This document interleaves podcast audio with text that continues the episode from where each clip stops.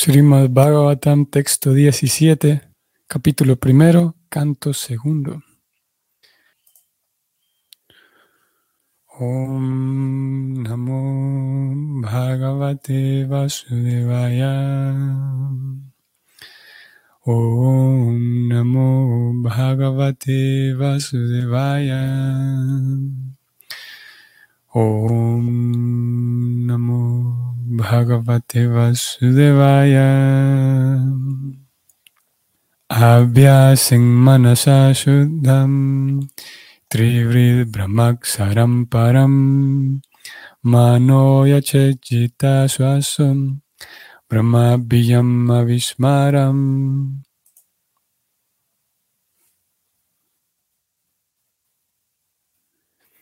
La traducción es la siguiente.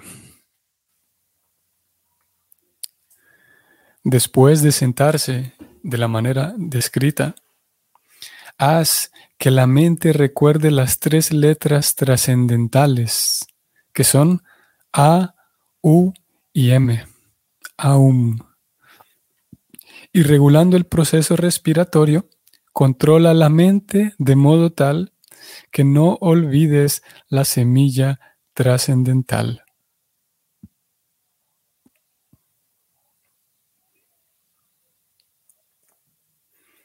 El significado, el comentario de Prabhupada es el siguiente. Omkara o el pranava es la semilla de la iluminación trascendental y se compone de las tres letras trascendentales A, U, M. Al cantarlo mentalmente, en combinación con el proceso respiratorio, que es una manera trascendental, pero mecánica, de caer en trance, tal como lo ha legado la experiencia de los grandes místicos, se es capaz de controlar la mente, la cual está absorta en lo material. Esa es la manera de cambiar el hábito de la mente.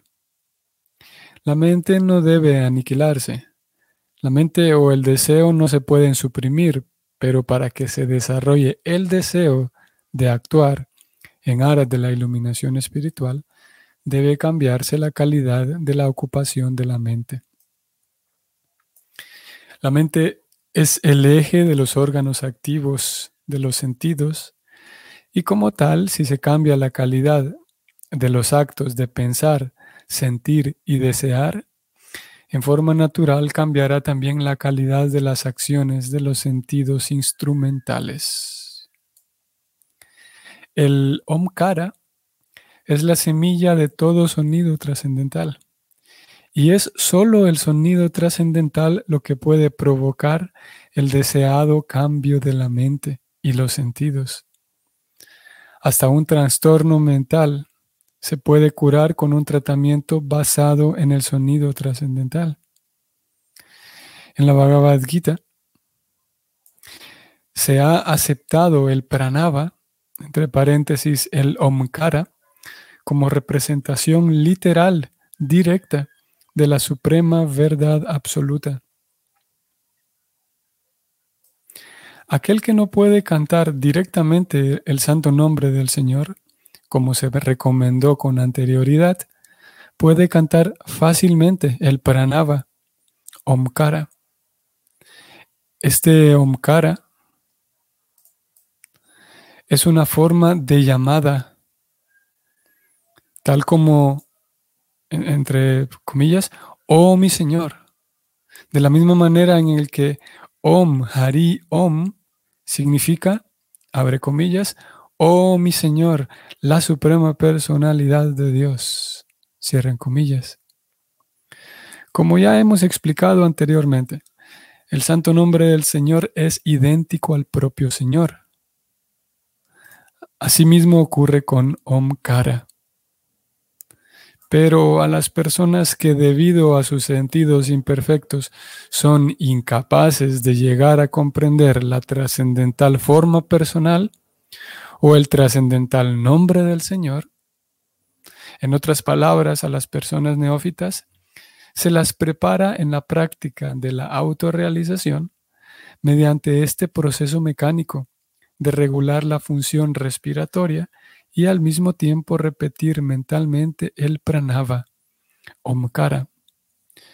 Como ya lo hemos expresado en diversas oportunidades, puesto que con los presentes sentidos materiales es imposible entender los trascendentales pasatiempos, atributos, formas, nombre, etcétera, de la personalidad de Dios, es necesario que esa iluminación trascendental se ponga en marcha a través de la mente, que es el centro de todas las actividades sensuales.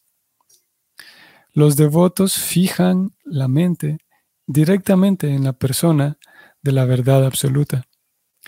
Pero a aquel que es incapaz de entender esas características personales del absoluto, se lo disciplina con la impersonalidad para irle entrenando la mente de manera que progrese más. Fin del comentario de Prabhupada.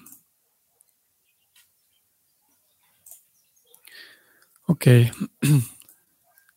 Se le recomienda a Parixit que centre su atención después de que se haya, se haya sentado, como lo leímos anteriormente, que centre su mente en las tres letras trascendentales.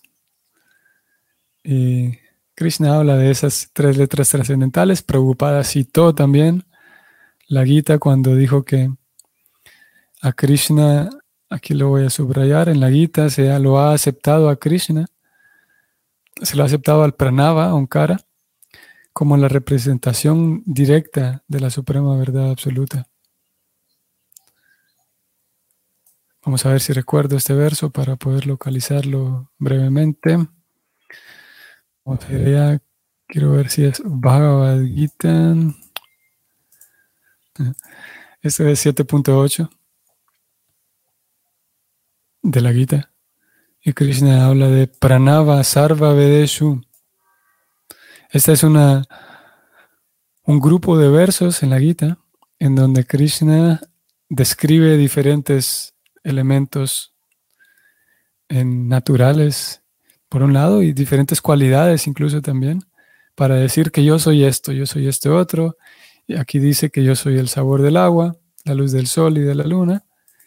Y él dice que soy la sílaba Om en los mantras védicos. Soy la sílaba Om, por ejemplo, el mantra de invocación que, cantamos antes de la lectura, antes del estudio, eh, como Prabhupada lo hacía también. Om Namo Bhagavate Vasudevaya. Om. Ese Om es, eh, eh, su nombre técnico sería Omkara, como lo vimos aquí. Voy a volver al verso de hoy, el 2.17 y preocupada a lo largo del significado se refirió a él. Y en el verso mismo, el eh, Shukadeva Goswami le recomienda a Pariksit centrar la mente en recordar las tres letras trascendentales, que son estas tres, aún, aún. Eh, sin embargo, a pesar de, son esas, de ser esas tres letras, eh, cuando se recita, cuando se canta, se, se se vuelven solamente estas dos. Om. En algunas ocasiones también se canta así como un aum. Y bueno, generalmente se escribe así como om. A veces ese om también es muy conocido, incluso fuera de la India, ¿no? El, famoso om representado así con. Tal vez ustedes lo conozcan. voy a abrir aquí en. Mm, posiblemente algunos de ustedes sepan, pero posiblemente algunos no. Esta es la representación que, muchas personas conocen y lo identifican con el hinduismo, ¿no? con algo de la India. si tuviéramos que representarlo, en, si tuviéramos que verlo representado en caracteres eh, sánscritos, es así como se vería las tres letras sagradas que voy a volver al verso de hoy, que aquí en el, en el verso de hoy, 2.17, 1.17 se le recomienda a Parixit centrar su mente en recordar las tres letras trascendentales, que son estas tres, aún. Esas tres letras trascendentales son el mismo Om, como aquí lo vimos en el 7-8 de la Gita. Aparte de que Krishna dice, yo soy ese Om, yo soy en realidad el Om. Aparte entonces ese Om, para cerrar aquí el punto, era que este en caracteres sánscritos, este sería el mismo Om. Voy a descender aquí un poco. En el verso de la Gita, 7.8, aquí preocupada habla del Omkara también. Vamos a detenernos aquí un momento para leer este comentario de él en la Gita. Pranava, o sea, el trascendental sonido Omkara, que se encuentra al comienzo de cada himno védico, se refiere al Señor Supremo. Como los impersonalistas tienen mucho miedo de dirigirse al Señor Supremo, Krishna, por medio de sus innumerables nombres, prefieren proferir el trascendental sonido Omkara. Pero ellos no se dan cuenta de que Omkara es la representación sonora de Krishna. La representación sonora de Krishna. La jurisdicción del proceso de conciencia de Krishna se extiende por todas partes y aquel que conoce dicho proceso está bendecido. Como Krishna lo dice directamente de sus propias palabras, yo soy el sílaba Om. Cuando vamos entonces, voy a volver ahora al verso de hoy. La recomendación que se le hace a su que le hace Goswami a Pariksit es que se entre su mente en Krishna. Quiero abordar otro, otro punto aquí importante y es el asunto de lo impersonal. Esto último que Prabhupada mencionó, prácticamente todo el, todo el comentario de él fue dirigido ahí a hablar acerca del, Omkara. Y quiero ir aquí al final. Prabhupada dice algo que es bastante relevante, eh, que apunta o, que nos puede servir para meditar y reflexionar en nuestra propia actitud, nuestro propio comportamiento. Eh, y voy a leerles. Mm. Justamente al final, Prabhupada dijo lo siguiente. Los devotos fijan la mente directamente en la persona de la verdad absoluta. Claro, porque habiendo dicho esto, habiendo leído que Krishna dice yo soy el Omkara, y habiendo leído en este verso del Bhagavatam que se recomienda pensar en, ese Omkara, entonces podríamos preguntar, bueno, ¿por qué el movimiento Hare Krishna dentro de su método no incluye la meditación en el Om? Y la respuesta aquí la tenemos subrayada. La respuesta es que dentro de la escuela Vaishnava, aquella meditación sí es igual. Uno concentra la mente en Krishna, pero directamente en la persona de Krishna. Uno concentra la mente, aprende a concentrarse y a recordar las historias de Krishna, los pasatiempos de Krishna, la forma tal cual de Krishna. Y de tal manera que sí hay esa meditación, pero no en algo, no solamente en el sonido del Om, sino directamente en la persona de Krishna. Prabhupada dice entonces lo siguiente. Los devotos fijan la mente directamente en la persona de Krishna. Pero, aquí está lo que buscamos, a aquella persona que es incapaz de entender esas características personales del absoluto, que se hace con ella, se lo disciplina con la impersonalidad para irle entrenando la mente de manera que progrese más. Vean qué relevante esto porque Prabhupada habla de la impersonalidad. ¿Les, ¿Les, suena a ustedes esta palabra, el impersonalismo? Ustedes sabrán, estamos aquí en el segundo canto del Bhagavatam, sabrán con cuánto énfasis Prabhupada habla en, contra del impersonalismo. Y de hecho, parte de su misión personal como, como, como sirviente de Krishna, la Prabhupada, parte de su misión a su propio maestro espiritual. Ustedes quienes conozcan el, mantra eh, eh, eh, de glorificación hacia la Prabhupada. Namaste Gauravani. Este es eh, Sri este es de Bhaktisiddhanta Saraswati. Em, Namaste Sarasvati Deve Gauravani Pracharine. Nirvishesha Sunyavadi Paschatya Deshatarine. Así es como, como dice el, mantra de glorificación y de ofrecer eh, respeto y reverencia hacia la Prabhupada. Namaste Sarasvati Deve Gauravani Pracharine Nirvishesha Sunyavadi Paschatya Desatarine. Y la última parte, Nirvishesha Sunyavadi Paschatya Desatarine. Esta línea dice que si la Prabhupada está dedicado a salvar a los países occidentales del impersonalismo y el, y el, y el vacío filosófico, el, el buidismo y el impersonalismo. Y curiosamente, como un dato relevante, muy relevante, es que el mismo Srila Prabhupada es quien escribió esta, esta segunda parte de su, de su pranam mantra. Namaste Sarasvati Devi Gauravani Pracharine Nirvishesha Sunyavadi Paschatya Deshatarine. Fue él mismo quien escribió esas líneas. O sea que él mismo se describe a sí mismo como sirviente de Sarasvati, eh, Sarasvati Thakur, Namaste Sarasvati Devi, Gauravani Pracharine, que está llevando, está, el, prachar, está haciendo un prachar, está haciendo una prédica eh, de las enseñanzas de Gaura, Gauravani, Gaura Vani Pracharine. Está haciendo una prédica de las enseñanzas de Gaura, que es Chaitanya. ¿Y en qué consisten esas enseñanzas? Nirvishesha, Sunyavadi, Paschatya, etc. Eh, Nirvishesha puntualmente es eh, impersonalismo.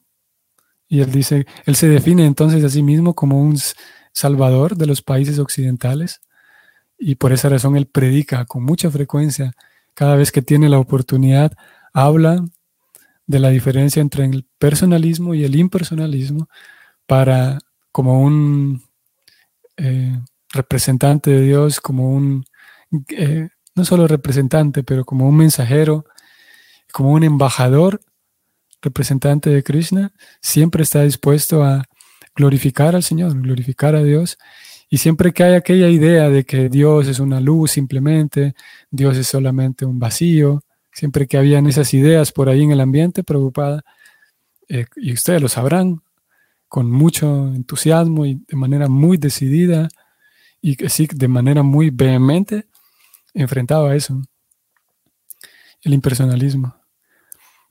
Y eso también uno lo puede observar en sus propios libros, en el comentario de sus libros, sus conversaciones, por todos lados, en cualquier momento que había la oportunidad de de defender a Krishna contra aquella idea de que Dios es solamente una luz, que es impersonal, Prabhupada siempre iba directo. Pero aquí, lo que estoy hablando de esto porque aquí Prabhupada eh, parecería que está em, em, no recomendando, pero está amparando, digamos, está incluyendo la impersonalidad, él dice. Voy a leerlo todo, todo nuevamente. Él dijo que los devotos fijan la mente directamente en Krishna, en la persona de Krishna, pero a aquellos que son incapaces de entender esas características personales de Dios, se los disciplina en la impersonalidad para irles dando, irles, perdón, entrenando la mente de manera que progrese más. Y lo cierto es que, como decía al inicio de esta sección, es que sirve a nosotros para reflexionar en nuestra propia actitud, porque si la preocupada siempre, eh, si bien es verdad, siempre señalaba el impersonalismo, pero hay, hay una diferencia aquí o hay un, hay un par de puntos claves en relación a ese impersonalismo, porque, número uno, nos pareciera que nos da el permiso a nosotros como seguidores de Prabhupada de, de rechazar, digamos así, de manera fea rechazar a cualquier idea impersonalista, y en un sentido sí, pero tratando de seguir así la preocupada en algunas ocasiones podemos terminar rechazando a personas en lugar de desechar la idea en algunas ocasiones, y en, en un sentido es fácil, porque estamos en una plataforma y en un estado neófito.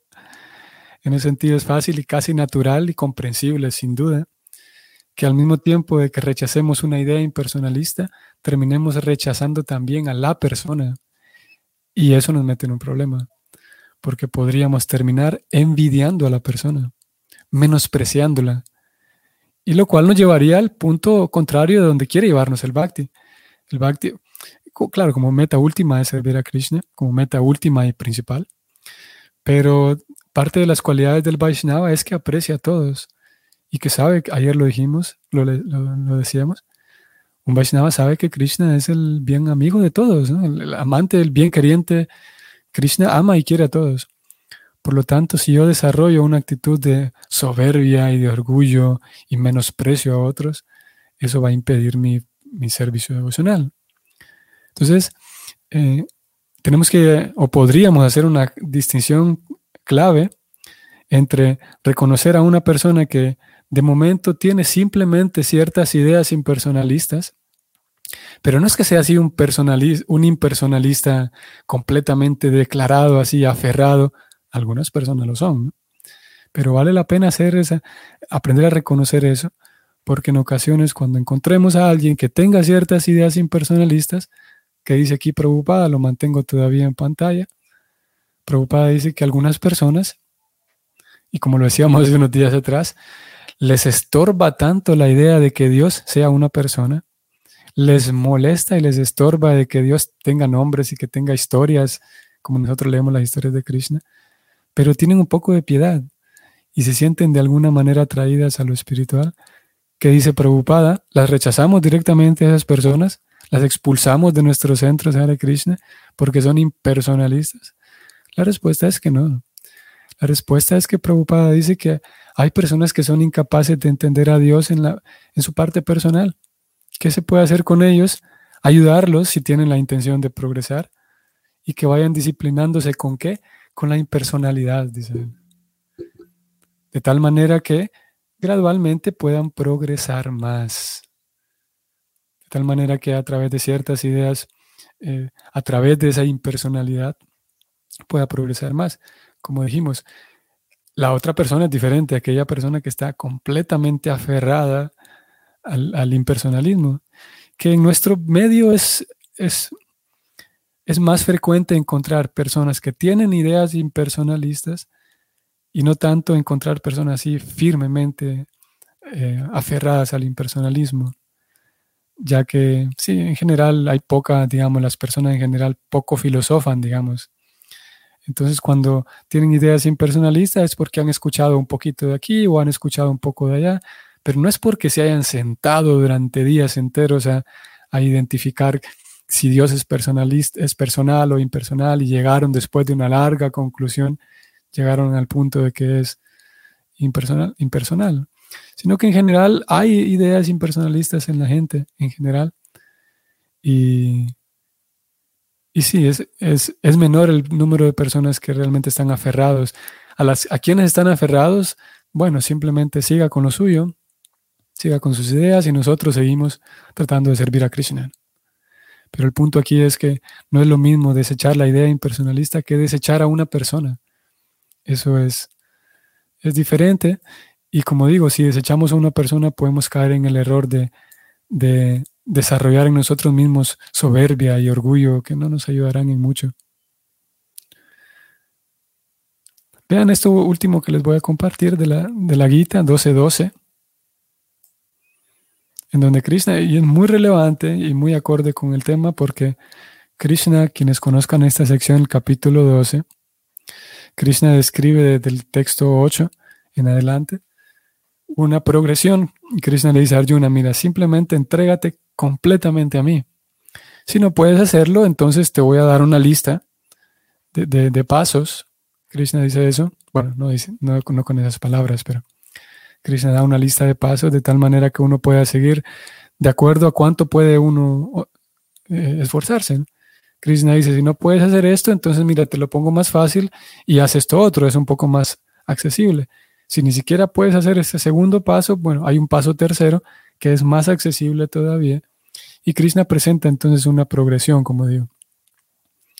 De tal manera que en este texto 12, Krishna dice, si no puedes emprender esa práctica, que es la práctica de los principios regulativos, entonces dedícate al cultivo de conocimiento, dice Krishna.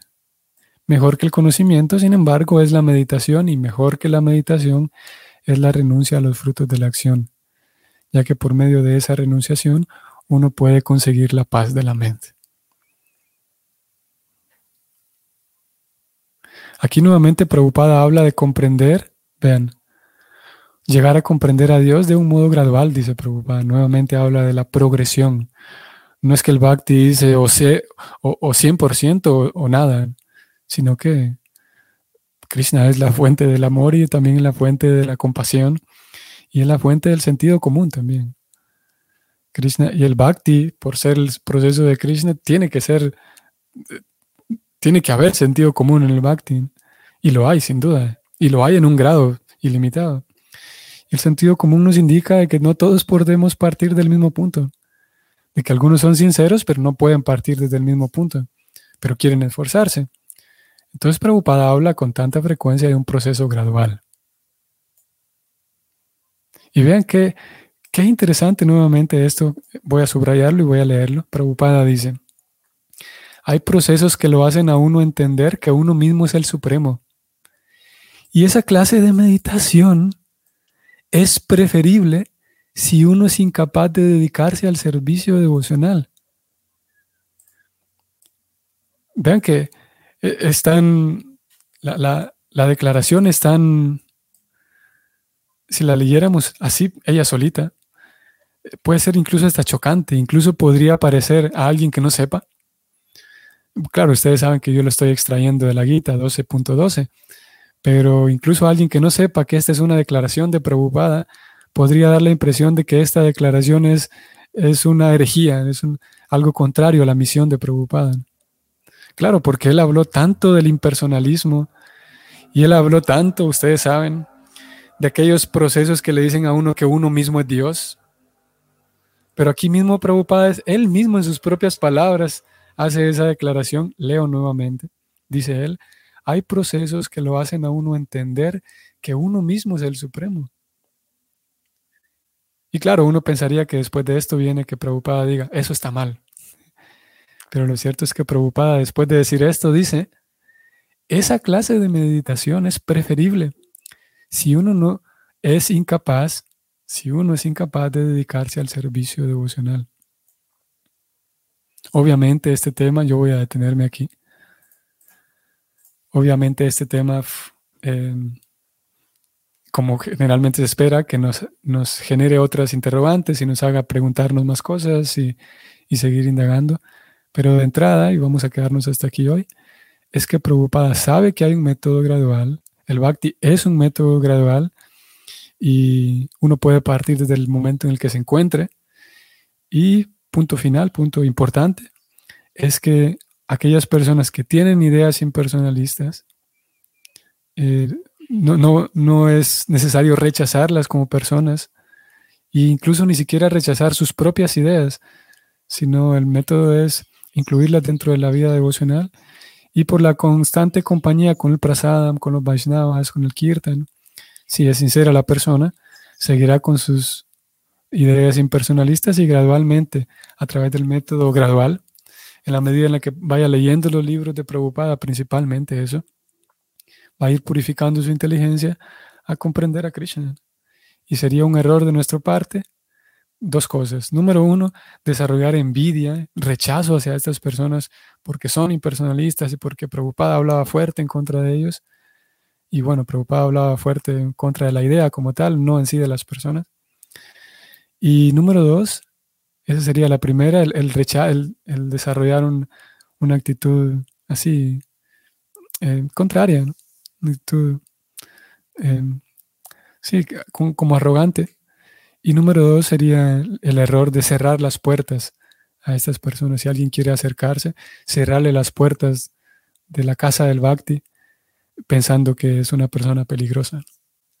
Claro, una persona peligrosa sería alguien que, esté dispuesta a ir por la vida a convencer a otros de su impersonalismo. Eso sí sería un, peligro. Pero alguien que tenga un par de ideas impersonalistas, bueno, no es un gran peligro.